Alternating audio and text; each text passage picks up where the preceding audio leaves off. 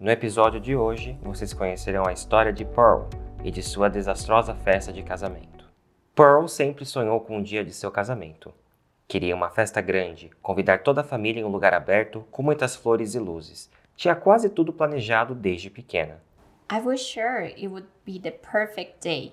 I had sent a hundred invitations to all my family members, and so did Matt, my future husband.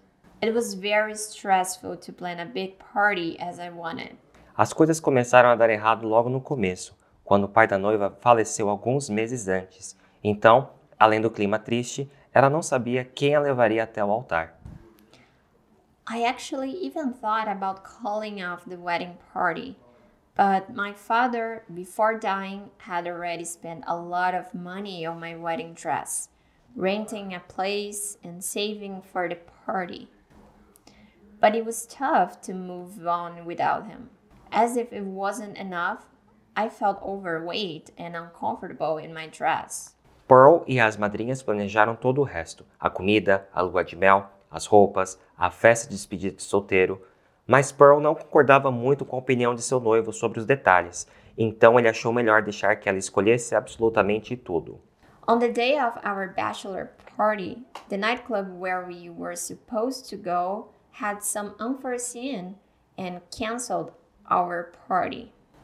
So, my friend and I had to improvise a pizza party with some board games and lots of drinks. When the big day came, I was extremely nervous. I wanted everything to be perfect. Para subir ao altar, como uma forma de homenagear seu pai, Pearl preferiu entrar sozinha, com uma foto dele escondida no buquê. Acabou pisando na barra do vestido, se desequilibrou e quase caiu. Probably the guests hadn't noticed. Maybe they were thinking that I was too emotional, but it was kind of embarrassing at the moment. I almost cried in front of all that people.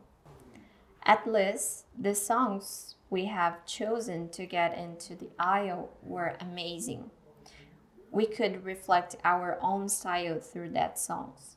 Para piorar, um dos convidados ficou extremamente bêbado e acabou derrubando o bolo antes da festa terminar. My husband's uncle raised his glass to make a toast, but he was so drunk that his right arm hit the huge cake and dropped it on the floor. Fortunately, the guests were satisfied with all the food, and most of them didn't want to eat the cake. Esse episódio foi produzido por Fluency Pass, a única escola do mundo com um ciclo completo para você falar inglês. Gostou? Compartilhe e comente com seus amigos. Quer acelerar sua aprendizagem com conversação ilimitada, aula particular e ainda ter um mega desconto? Acesse o link da descrição e comece agora a jornada da sua fluência. São 7 dias de conversação ilimitada por apenas um real. Siga a gente para a próxima história em inglês. Até semana que vem.